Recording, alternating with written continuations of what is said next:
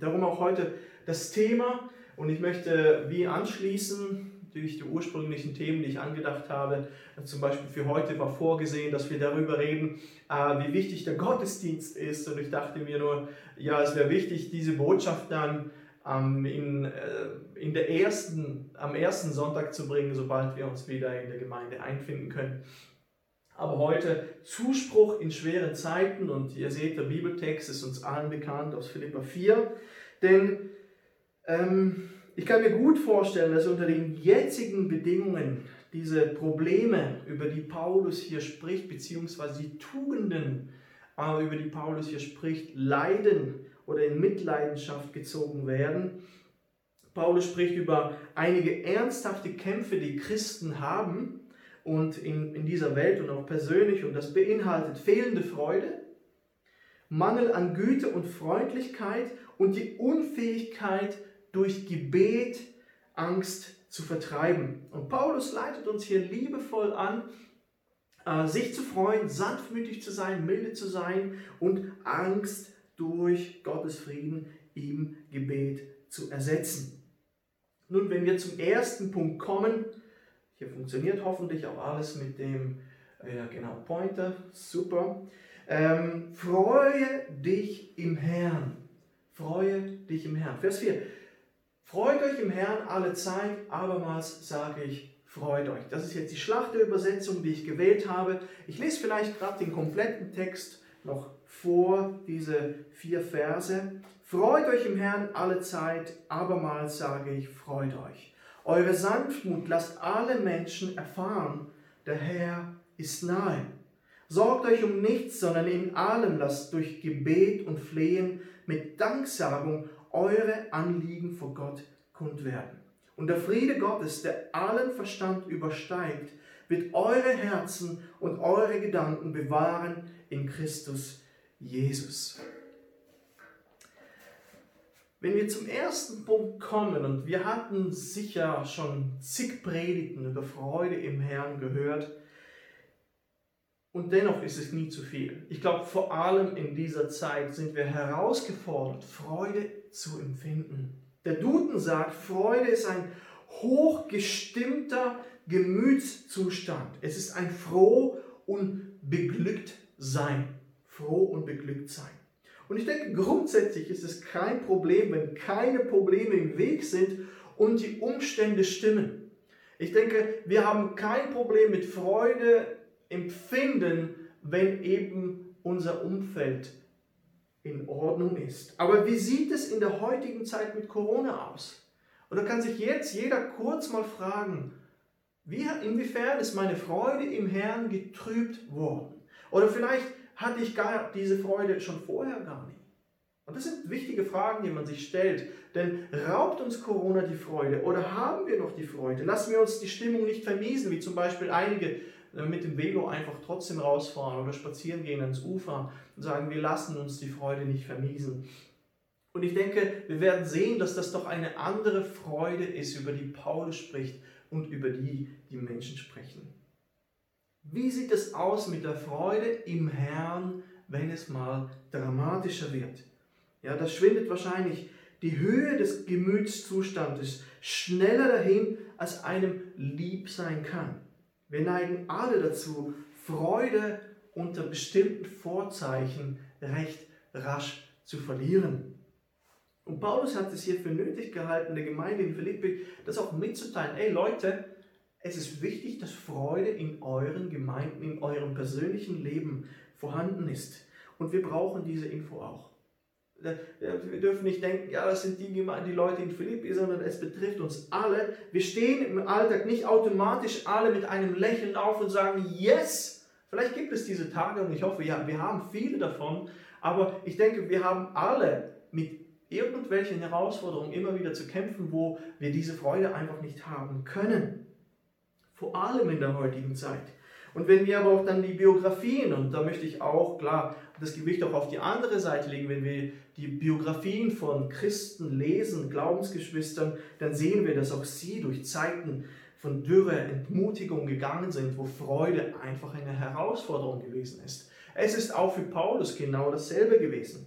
Und auch wir können nach noch tiefer in dieser Phase der Corona-Pandemie noch äh, hineinkommen, wo Freude einfach eine Entscheidung sein wird. Corona ist ein Freudenräuber, der die Gemütslage sehr schnell kippen lassen kann. Wenn wir die Situation von Paulus anschauen, dann werden wir relativ rasch merken, dass es ihm ja noch viel schlimmer erging. Wir, wir dürfen nicht vergessen, denn wir erinnern uns, er schrieb einige Gefangenschaftsbriefe und der Philipperbrief mit diesen Zeilen ist einer davon gewesen. Und er sitzt im Gefängnis. Er er leidet allerlei wahrscheinlich äh, negative Gefühle und Ängste und schreibt diese Zeilen, freut euch im Herrn alle Zeit, abermals sage ich, freut euch. Wie kann ein Mann, der so viel Leid, der so viel Leid erdulden musste, überhaupt so etwas sagen? Ja? Entweder ist er übergeschnappt, total verrückt geworden und hat den äh, Verstand verloren, oder er ist bei Sinnen und meint es so, nur wie ist das möglich? Wie ist das möglich? Er kam und ich sehe das einfach aus dem Kontext und aus seinem Leben. Es kam aus dieser Beziehung heraus zu seinem Erlöser Jesus Christus. Die, die Schlüsselperson, es ist nicht einfach ein Umstand, oder ja, das ist ein Umstand, kann man sagen, aber das ist die Realität der Präsenz des Sohnes Gottes in seinem Leben dem diese Freude geben konnte, obwohl er es nicht verdient hat. Wie funktioniert das in der Welt mit der Freude? Freude kommt dann auf, wenn wir Dinge haben oder uns Dinge gelingen oder du Sachen erreichst oder bekommst, die du dir wünschst. Ja, du wünschst dir, du setzt dir Ziele und du erreichst es. Aber ich denke, die größte Freude kommt doch dann auf, kommt dann auf, wenn du etwas bekommst, obwohl du es nicht verdient oder erwartet hast. Ich weiß nicht, ob ihr solche Beispiele habt aus eurem Leben, aber ich habe immer die größte Freude empfinden können, wenn ich durch etwas überrascht wurde, das ich nicht erwartet habe. Ich habe es mir nicht gewünscht, ersehnt und dann bekommen, sondern es kam einfach auf mich zu. Meine Frau hat mich nach einem Jahr Beziehung, wir sind, glaube 2001, ja, ja, 2001 sind wir zusammengekommen. 2002, ich habe extra noch nachschauen müssen, nahm sie mich eines Tages einfach mit und sagte, komm mit, wie ich packe einen Proviant mit oder ich weiß es nicht mehr. Wir stiegen in ein Auto äh, von der Bude noch von ihrem äh, Vater und wir fuhren dann los und plötzlich dann auf die Autobahn und ich merkte, huf, das ist eine weite Reise und äh, sie sagte mir nicht, um was es sich handelt. Und wir fuhren dahin und dann äh, stiegen wir aus. Ich sah viele Menschen, dann kamen wir zu einer Halle und langsam dämmerte es mir, es muss irgendein Sportevent sein. Und tatsächlich, als wir dann äh, reingegangen sind in diese Halle, das war ein Klitschko-Kampf und sie hatte zwei Tickets besorgt, ausverkaufte Halle. Äh, François Botha gegen Wladimir Klitschko. Das war einfach der Hammer. Und sie hat es getan, sie hat die Zeit, das Geld und die Geduld auf sich genommen, denn sie ist überhaupt kein Boxfan, aber sie tat es für mich, weil sie mich äh, gern hatte, offensichtlich, denn schon ein gutes Jahr später haben wir auch geheiratet. Aber so ein Moment war einfach wow. Ich wusste gar nicht, was mir geschah. Sie, sie kam einfach auf mich zu und und schenkte mir diese, dieses Erlebnis. Und ich schaute auf sie mit ganz anderen Augen. Es war nicht etwas, das ich mir gewünscht habe und es, es ist mir dann äh, gegeben worden, sondern ich habe es nicht erwartet. Und sie ist mir dermaßen liebevoll begegnet und das hat unsere Beziehung und meine, meine Perspektive auf sie und meine Zuneigung ihr gegenüber natürlich gesteigert. Und das es ging gar nicht um das Boxen, es ging gar nicht um, sondern es ging um die Geste, um, um den Goodwill. Und ähm, da ich weiß, meine Frau schaut manchmal Fußball mit uns zusammen und liest ein Buch nebenher, obwohl die WM läuft oder so etwas. Aber sie macht es mir zuliebe. Und, und das ist etwas, das, das ich hier sehen kann und erkennen kann. Das ist etwas vollkommen anderes, äh, wenn die Beziehung so ist, wenn dich jemand einfach beschenkt, obwohl du es wie nicht erwartet hast, beziehungsweise nicht damit rechnen konntest. Und dasselbe gilt auch für unsere Beziehung mit Jesus. Wir bekommen Freude, wenn wir Christus tief kennen. Und ich, ich, ja, ich weiß, das kann vielleicht sehr abgedroschen klingen, aber das Geheimnis für Freude steckt in, in, im Geheimnis dieser Prioritäten. Zuerst Jesus, dann die anderen und dann erst du.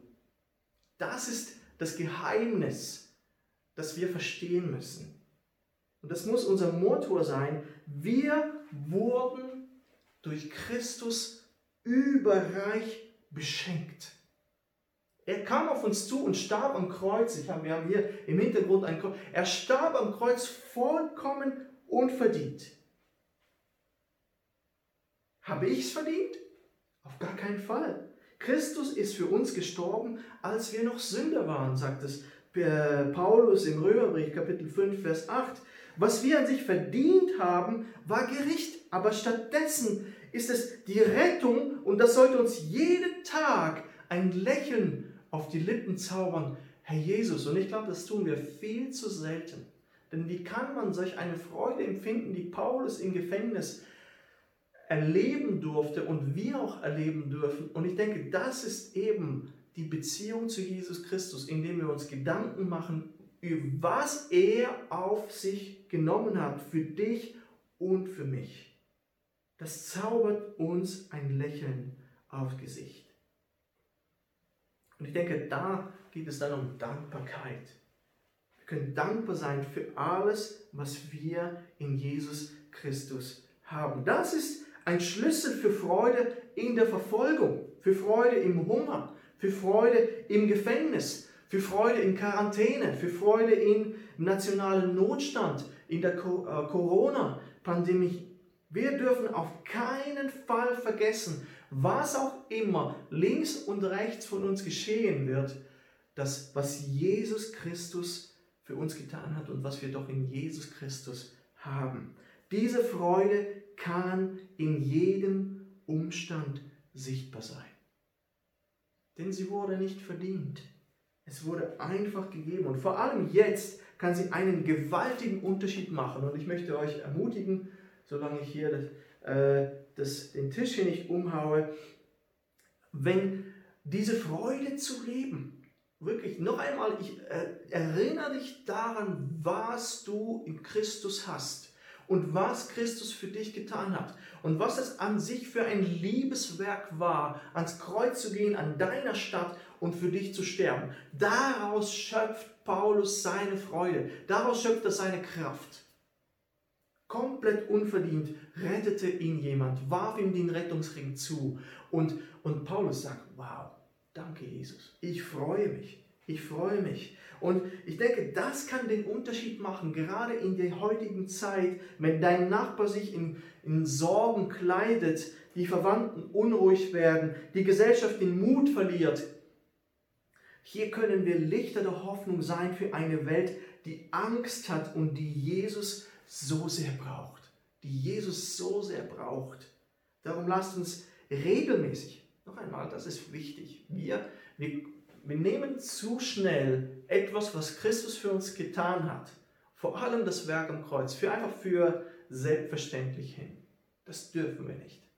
Es ist etwas exzeptionell Außergewöhnliches, was Jesus da für uns getan hat. Und darum lasst uns regelmäßig auch darüber nachdenken, Corona hin oder her, ein Krieg tobt oder nicht, wie gnädig der Herr uns behandelt hat. Und das soll wiederum dazu führen, dass wir ein Leben voller Freude führen können. Freue dich im Herrn. Ich ermutige dich, das zu tun, unabhängig von Umständen. Diese Freude bleibt dir erhalten. Der zweite Punkt, den Paulus hier nennt und die Herausforderung, die vor uns steht, auch zu jeder Zeit, aber auch in der Corona-Zeit, sei bekannt für Sanftmütigkeit. Eure Sanftmut lasst alle Menschen erfahren, der Herr ist nahe. Ähm, dieses Wort Sanftmut wird unterschiedlich fast von jeder Übersetzung. Also es gibt Übersetzungen, die sich decken von der Übersetzung, aber zum Beispiel sagen die einen Güte statt Sanftmut oder Milde, Herzlichkeit oder Freundlichkeit. Es ist ein Wort, das nicht so einfach äh, im Deutschen zu erfassen ist. Und vielleicht können wir einfach mal festhalten, dass es eine Eigenschaft ist von der Freundlichkeit, die absolut das Gegenteil ist von Egozentrik, von, von egoistisch sein. Und diese Haltung zeigte sich zum Beispiel auch ganz stark im Leben und Wirken von Jesus. Wenn wir den zweiten Korintherbrief zum Beispiel anschauen, wo Paulus sagt, nun habe ich, Paulus, Vers 1, noch eine Bitte an euch und ich bitte euch genauso sanft und freundlich, wie Christus es selbst tun würde. Ah, Christus war sanft und freundlich. Ja, das war einschließlich sogar seine Haltung den Menschen gegenüber, die ihn beschimpften und niederdrückten. Petrus, der ja selber dabei war und vieles mitverfolgen konnte, er sagt es im ersten Brief, Kapitel 2, Vers 23, er hat sich nicht gewehrt, wenn er beschimpft wurde. Als er litt, drohte er nicht mit Vergeltung, er überließ seine Sache Gott, der gerecht richtet. Wow, Jesus war in seiner Haltung sanftmütig. Hier sagt Paulus, dass Gläubige diesen gnädigen, sanften Geist einander und der Welt, und es geht effektiv um das Miteinander in der Gemeinde, aber natürlich dann auch der Welt gegenüber, dass wir diesen Geist zeigen sollten. Wir brauchen diese Bereitschaft, unsere Bedürfnisse zum Beispiel aufzugeben und anderen Gnade zu erweisen. Und das ist die Frage, die wir uns stellen können als Gemeinde und dann ganz persönlich. Sind wir als Gemeinde und wir persönlich, du, jeder Einzelne, ich spreche vielleicht gerade die Männer an, und da muss sich jeder die Frage stellen, einschließlich mir, sind wir bekannt für unsere Milde, Herzlichkeit, Freundlichkeit, Sanftmut und Güte anderen Menschen gegenüber. Ich wünsche mir das. Vielleicht ist die folgende Frage sogar noch besser. Wünschst du dir überhaupt diese Charakterqualität? Vielleicht noch einmal stelle ich die Frage an die Männer. Wir definieren uns oft über Ruhm, ich weiß nicht, Erfolg oder ich weiß nicht, Stärke und Kraft oder was auch immer. Wünschst du dir diese Charakterqualität Jesus sanftmütig zu sein? Er war es. Und ich denke, ich, ich denke dann immer, passt es mir oder passt es mir nicht? Ist es mein Naturell oder nicht? Ich denke dann immer, Jesus, du warst sanftmütig. Du, in deinem Wort rufst du mich dazu auf, sanftmütig zu sein. Und zwar allen Menschen gegenüber, was eine Herausforderung ist. Und ich möchte mich nicht definieren über diese Äußerlichkeit. Ich möchte mich definieren über, über Freude, die ich jederzeit haben kann. Ich will, ich will mich definieren über die Sanftmut, die ich alle Menschen spüren lassen kann, die du auch hattest. Ja, haben wir diesen Ruf nach außen und auch in der Gemeinde sanftmütig zu sein. Und natürlich gilt es vor allem auch für die heutige Zeit. Ähm, ich glaube, das ist ein Kontrast, den die Menschen vielleicht eher wahrnehmen können, wenn Zeiten und ähm, Momente der Krise da sind. Und plötzlich sticht wie diese Sanftmut hervor, weil einfach so viele äh, Vorhänge fallen und die Schalen plötzlich angeknackt sind und diese, diese Liebe plötzlich durchdringen kann, die wir mittragen von Jesus in diese Herzen. Und Paulus fügt noch Folgendes hier hinzu, der Herr ist nahe. Ja, es gibt Einigkeit darüber, wie dies gemeint sein soll. Ist es jetzt nahe zeitlich oder ist es räumlich gemeint? Und da gibt es eine Unsicherheit und das heißt, bezieht sich Paulus hier auf die Rückkehr des Herrn bald? Der Herr ist nahe, er kommt bald zeitlich oder auf die Gegenwart des Herrn. Der Herr ist nahe, er ist hier. Wenn wir jetzt beten, wenn wir, wenn wir versuchen sanftmütig zu sein, er hilft uns, weil er nahe ist. Und wenn er zum Beispiel jetzt von der Rückkehr des Herrn spricht, sagt Paulus vielleicht äh, folgendes. Jesus kehrt zurück, also lebe auch angemessen. Lebe angemessen. Willst du, dass er zurückkehrt und feststellt, dass du hartherzig bist, dass du egozentrisch bist, selbstzentriert bist?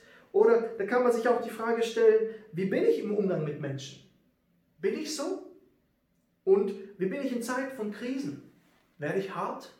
Bin ich gestresst? Oder bin ich immer noch sanftmütig und lasse mich auch von, von Gottes Geist äh, prägen und von seiner Gegenwart? Jetzt ist auch eine gute Zeit, um in sich hineinzuhören und sich zu prüfen, weil gerade Krisen vieles im Menschen offenbaren. Wir, Menschen, wir merken ja, wie diese Hamsterkäufe, äh, die Ängste in den Menschen, diese, man kann sagen, man würde jetzt e-, evolutionistisch sagen, diese Tierinstinkte plötzlich geweckt haben und Menschen anfangen, einfach gierig WC-Papier und alle anderen Sachen in die Wegen zu legen. Ich hatte einmal die Möglichkeit, das mal zu beobachten, saß in einem Café und es wirklich äh, ein Wagen nach dem anderen mit WC-Papier beladen. Wow! Wie sind wir? Wie sind wir in Krisenphasen? Sind wir sanftmütig?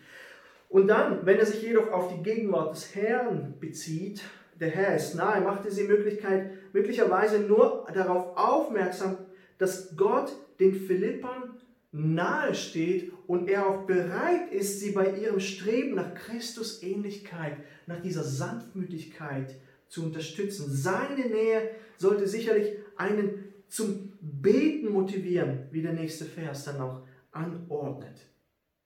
Und diese Vorstellung von Gottes Gegenwart, die dem Gläubigen die Gewissheit gibt, findet sich im gesamten Alten Testament. Der Herr ist nah.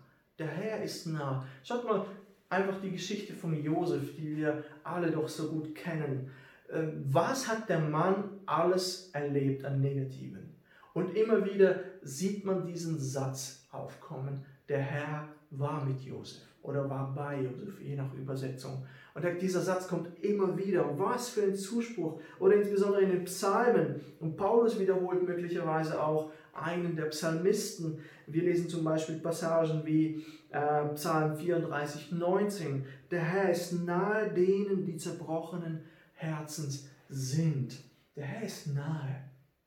Ja, sanftmütige Menschen äh, klinken ein beim Herrn. Er ist nahe denen. Und ich hoffe, dass du diese Herzenshaltung hast. Deswegen ist es, denke ich, nicht falsch, wenn wir hier von dem einen oder dem anderen ausgehen. Der Herr ist nahe zeitlich oder der Herr ist nahe räumlich. Beide Lesarten sind korrekt. Und dass Jesus wiederkommt, sollte dazu führen, dass wir im Hier und Jetzt anders leben.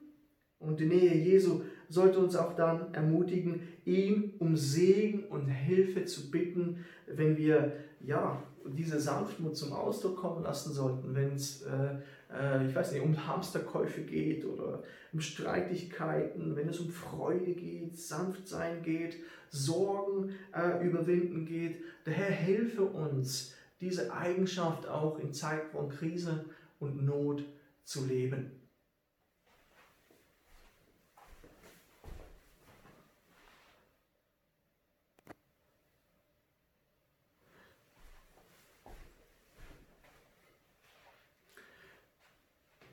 Kommen wir nun zum letzten Punkt, den Paulus hier in den Versen 6 und 7 festhält. Vertreibe die Sorge durch Gebet. Hier steht, sorgt euch um nichts, sondern in allem lasst durch Gebet und Flehen mit Danksagung eure Anliegen vor Gott kund werden. Und der Friede Gottes, der allen Verstand übersteigt, wird eure Herzen und eure Gedanken bewahren in Christus Jesus. In den Sprüchen steht solch ein Vers, Vers äh, Kapitel 12, Vers 25, Sorgen drücken einen Menschen nieder. Und ich glaube, wir können alle Amen dazu sagen, wir kennen das. Sorgen sind wie ein Rucksack voller Gepäck, der ich weiß nicht, wer im Militär war, ich war es selber nicht, aber man erzählt immer von diesen Märschen, wo man diesen langen Rucksack, dann lange, lange, äh, schweren Rucksack lange tragen muss, der mit jedem Kilometer auch immer schwerer wird. Und ich denke, dass wir alle mit der Aussage von diesem Vers 6 einverstanden sind, Aber es fällt mir persönlich immer wieder schwer, das umzusetzen und zu leben. Sorgt euch um nichts. Es ist einfacher gesagt als getan. Können wir durch Gebet und Flehen mit Danksagung Sorgen loswerden und übernatürlichen Frieden bekommen? Ja, der Text, der Text sagt es, das können wir. Hier steht es. Nur Jesus sagt es sehr ähnlich auch dann in der Bergpredigt. Und wir merken, dass Paulus wohl auch auf, auf das Bezug nimmt. Und wir werden diesen Text noch miteinander lesen. Was heißt sich sorgen? Was ist die Sorge? Wiederum habe ich hier den Duden konsultiert und er sagt, dass Sorgen durch eine unangenehme, schwierige, gefahrvolle Situation hervorgerufene, quälende Gedanken sind oder bedrückendes Gefühl der Unruhe und Angst. Es, es, es tönt schon bedrohlich, finde ich, und das betrifft dann meistens etwas, das wir schätzen oder lieben. Denn Sorgen machen wir uns immer dann, wenn es uns persönlich trifft oder uns etwas nahe oder jemand nahe steht. Das kann ganz materiell sein, das könnten Geld, Sorgen, Nöte sein, Beziehungen und natürlich ganz aktuell dann auch unsere Gesundheit. Man malt sich dann Worst-Case-Szenarios aus. Ich glaube, äh, Frauen können da viel, viel mehr sich noch reinsteigern wie Männern, wobei das auch nicht pauschal gesagt äh, werden soll. Aber es gibt Menschen, die sich in, in, in Apokalypse-Szenarien hineinsteigern können. Und hier vielleicht muss eine Anmerkung gemacht werden. Das ist nicht so, dass wir nicht alarmiert sein sollen, wenn etwas passiert. Ähm, ich denke, alarmiert sein und sich Sorgen machen im Negativen, das, das sollte man klar voneinander trennen. Wir müssen alarmiert sein wegen der aktuellen Lage zum Beispiel. Es ist nicht so, es gibt Leute, die, die versuchen das einfach zu verdrängen. Ich glaube, das ist nicht weise und das ist auch nicht richtig. Ich denke, wir müssen uns synchronisieren mit den Maßnahmen. Wir müssen die Pressekonferenzen oder zumindest die Zusammenfassungen äh, uns zu Gemüte führen und auch ähm, herausfinden, was das für uns bedeutet. Wir sind alarmiert, das sind alles gute Sorgen. Wir sind verantwortungsvolle Bürger und äh, Nachfolger Jesu und werden auch hier in die Verantwortung gerufen äh, und daran ist auch nichts auszusetzen, hier sich zu, darum zu sorgen. Aber negative Sorgen sind anders. Es gibt auch die andere Seite. Stell dir vor, du stellst dir eben am Morgen den Alarmwecker, wenn wir schon von Alarm sprechen, der dich aufweckt. Ja, das ist ein Alarm, den hast du selber gestellt und er erinnert dich daran, dass du aufwachen sollst. Und nun stell dir vor, dass dieser Wecker alle paar Minuten klingelt und an dich, dich an tausend Sachen und tausend Gedanken, tausend Ideen dir gibt und permanent am Klingeln ist. Ich glaube, man kann so viele Alarme stellen, wie man will. Und du trägst den Wecker den ganzen Tag mit dir herum. Den ganzen Tag. Du bist alarmiert permanent. Und könnt ihr euch vorstellen, was das für ein Tag wäre, wenn man so unterwegs, ist? Vielleicht lebst du so. Vielleicht lebst du mit selbstzerstörerischen, hartnäckigen Gedanken voller Sorge. Noch einmal, sorgt euch um nichts. Diese Art von Angst, über die Jesus in der Bergpredigt und Paulus hier sprechen, ist Sünde. Sich so zersorgen, permanent. Man, man kann es nicht loslassen. Und ich kann euch persönlich sagen, dass ich auch von solchen Gedanken manchmal heimgesucht werde und wisst nicht, wie ich schaffe, sie loszuwerden. Und ich merke, dass ich dann schlussendlich mich selber ins Zentrum stelle und es an sich so eine Art Götzendienst ist. Und ich bin, es ist alles ich zentriert, es geht um meine Sorgen, es geht um mich. Nicht Christus ist mehr im Zentrum, sondern ich bin im Zentrum und ich kreise um mich herum und beweihräuchere mich mit irgendwelchen Sorgen. Was mir hilft und was mir gelingt und manchmal nicht, aber da bin ich am Üben.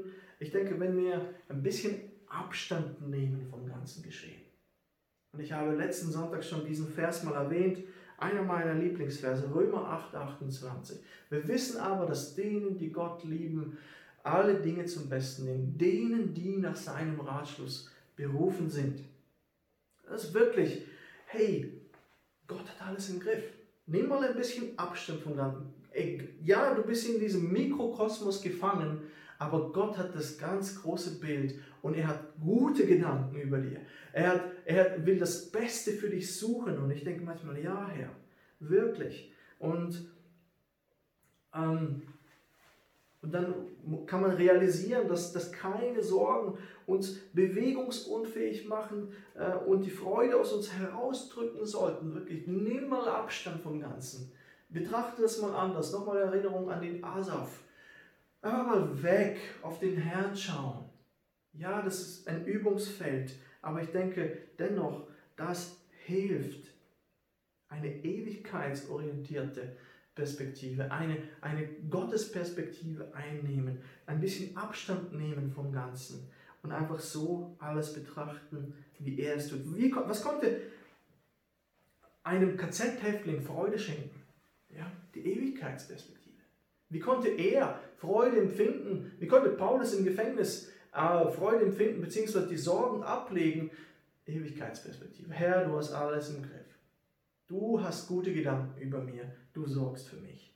Und das hilft auch in Zeiten von Pandemie und auch solch einem Notstand. Ja, was kann uns in unserer jetzigen Situation Angst machen? Hm.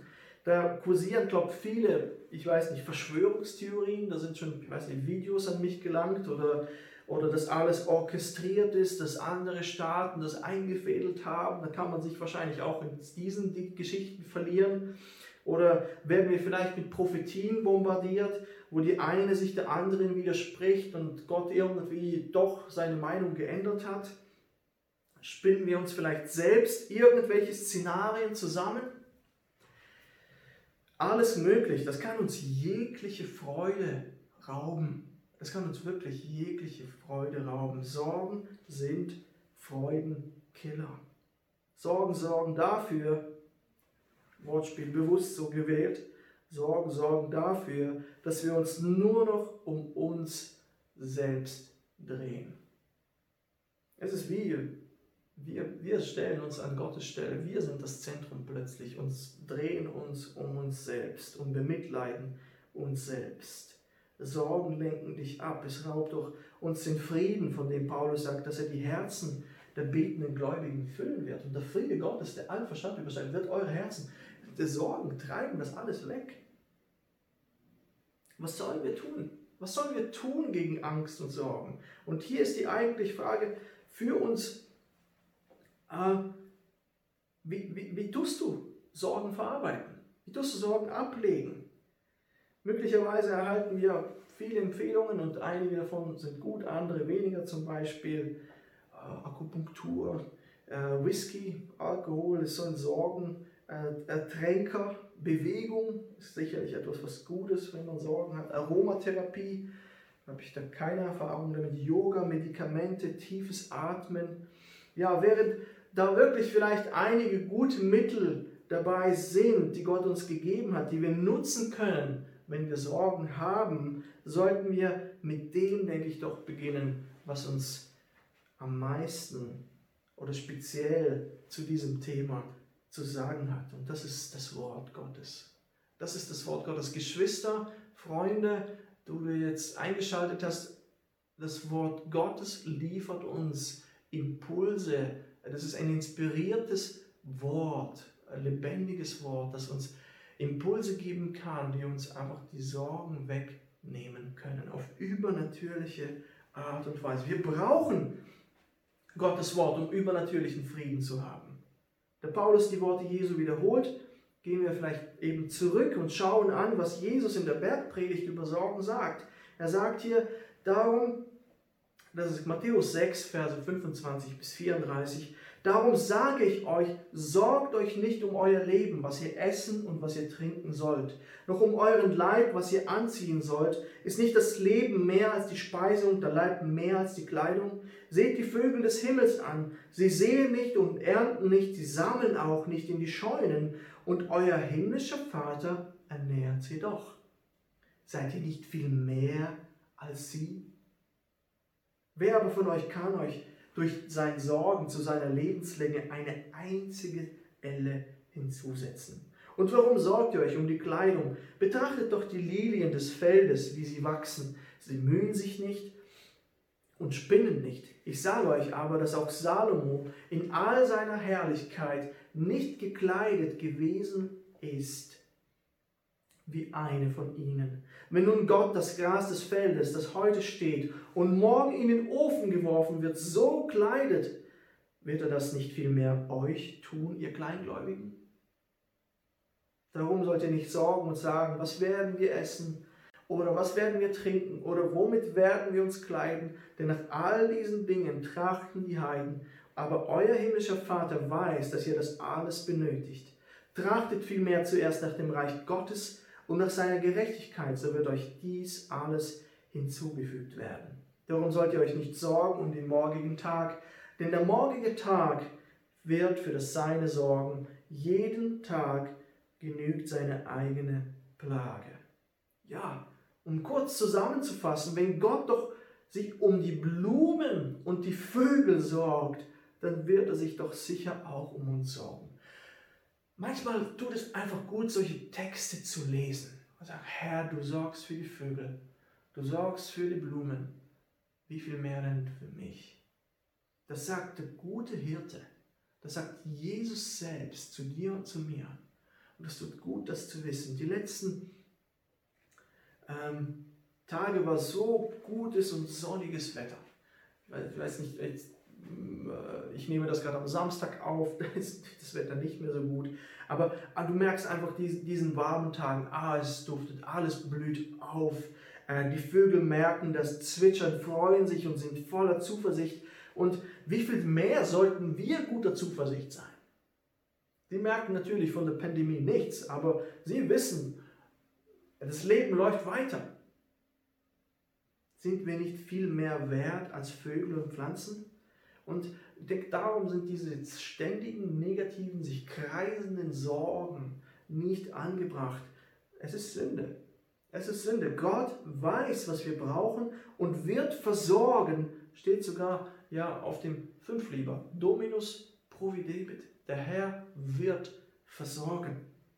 Und Voraussetzung ist, und hier steht, sagt Jesus, dass wir den Herrn suchen. Trachtet vielmehr zuerst nach dem Reich Gottes und nach seiner Gerechtigkeit. Ja, Jesus verspricht nicht ein dramafreies Leben. Das Leben wird immer noch Tiefs und Hochs haben.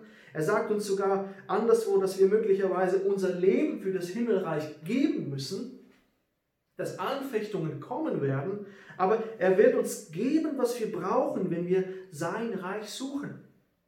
Lukas Evangelium sagt es, Fürchte dich nicht, sagt Jesus selbst, du kleine Herde. Habe ich, glaube an der GV vorgelesen, diesen Vers. Fürchte dich nicht, du kleine Herde, denn es hat eurem Vater gefallen, euch das Reich zu geben. Fürchte dich nicht. Ja, drei Wahrheiten einfach nochmal zum Mitnehmen. Nehme die Wahrheit an, dass du nicht ein Herz voller Sorge haben musst sorgt euch um nichts. Und da, du sollst nicht mit permanentem Alarmwecker durch das Leben laufen. Corona hier, Corona da, Corona dort, Corona oben, unten, links und rechts. Das ist nicht akzeptabel für den Herrn. Er sagt, sorgt euch um nichts. Lasst euch Gebet und Flehen mit Danksagen eure Anliegen vor Gott kund werden. Alle deine Sorge werf auf ihn. Zweitens, der für dich sorgt. Petrus sagt es auch in Kapitel 5, Vers 7. Gebet ist das beste Mittel gegen Sorgen. Wirf deine Sorgen auf ihn. In allem lasst durch Gebet und Flehen mit Danksagung eure Anliegen vor Gott kund werden. Bete alles durch, was dir Sorge macht. Ich weiß, das gelingt uns nicht immer. Ich habe ja selber gesagt, dass ich manchmal Schwierigkeiten habe, es abzulegen. Man bringt diesen Sack mit Sorgen, den man schon lange so dabei hat. Man legt es vor das Kreuz oder vor dieses Kreuz und man nimmt es doch tatsächlich wieder oft mit. Es gelingt uns nicht immer einfach mal abzulegen sagen, Herr, sorg du darum. Das ist ein Übungsfeld, wo wir alle unterwegs sind. Und drittens und letztens, bekämpfe deine Sorgen auch damit, dass Gott zu seinen Verheißungen steht. Ja, Vers 7 ist solch eine Verheißung. Und der Friede Gottes, der allen Verstand übersteigt, wird eure Herzen und eure Gedanken bewahren in Christus Jesus. Ja, ähm, Noch einmal, Paulus sagt nicht, dass das Gebet uns davon abhalten wird, äh, Probleme zu haben. Ja, wenn wir einmal beten aber, und Gott unsere Last geben, können wir inmitten des Problems, inmitten der Pandemie auch, Frieden haben. Er sagt, dass wir vom Frieden Gottes bewahrt werden können. Wie ein römischer Soldat, der Paulus vielleicht bewahrt hat oder bewacht hat, der, oder der ein Gebäude bewacht hat, wird der Friede Gottes unsere Herzen schützen. Übernatürlich. Ja, wenn, wenn ängstliche Gedanken auftauchen, er sagt, wenn wir ablegen, wenn wir kommen, wenn wir ihn suchen, dann wird er mit diesem Frieden, der allen Verstand übersteigt, unsere Herzen und Gedanken bewahren in Christus Jesus. Warum, warum ist dieser Friede so außergewöhnlich? Weil er eben übernatürlich ist. Warum solltest du Frieden haben, wenn du in einem römischen Gefängnis sitzt oder in, dieser, in, diesem, in diesem Haus oder wo auch immer Paulus dort sitzen äh, musste? Es macht keinen Sinn, wenn, wenn Gottes Friede deine Seele nicht wirklich durch Gebet überflutet. Wie kannst du Frieden haben in einem Konzentrationslager? Es ist doch unmöglich und dennoch lesen wir von so vielen Zeugnissen, dass es möglich ist, weil dieser Friede übernatürlich ist. Und deswegen ist wichtig, erstens sich auf das Wort Gottes berufen und dann diesem Wort auch vertrauen und, und auch da glauben, dass er zu seinen Verheißungen steht, wie Vers 7 hier zum Beispiel eine ist. Also während Medizin, Massagen, andere Praktiken ihren Platz haben, ist auch gut und schön, werden diese uns niemals diese Art von Frieden geben, weil dieser Frieden nur von Gott kommt. Nur von Gott. Wie bekommst du es? Du musst diesen Friedenfürsten kennen.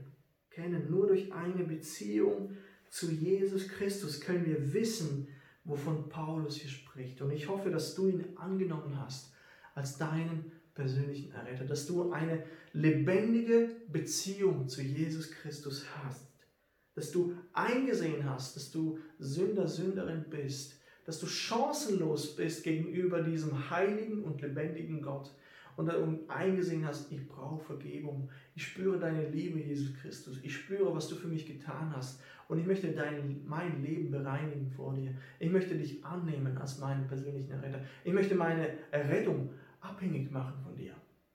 Und so wird uns vergeben und neues Leben durch seinen Geist kommt in uns hinein. Und so können wir das erleben. So können wir das leben. Und wenn du schon Christ bist, dann bekämpfe du deine Angst mit Gottes Friedensversprechen. Er verspricht dir unerklärlichen, unerklärlichen, übernatürlichen Frieden zu geben, wenn du betest. Also glauben wir das auch. Ich möchte mich bedanken fürs Zuhören und ich möchte noch kurz zum Abschluss beten.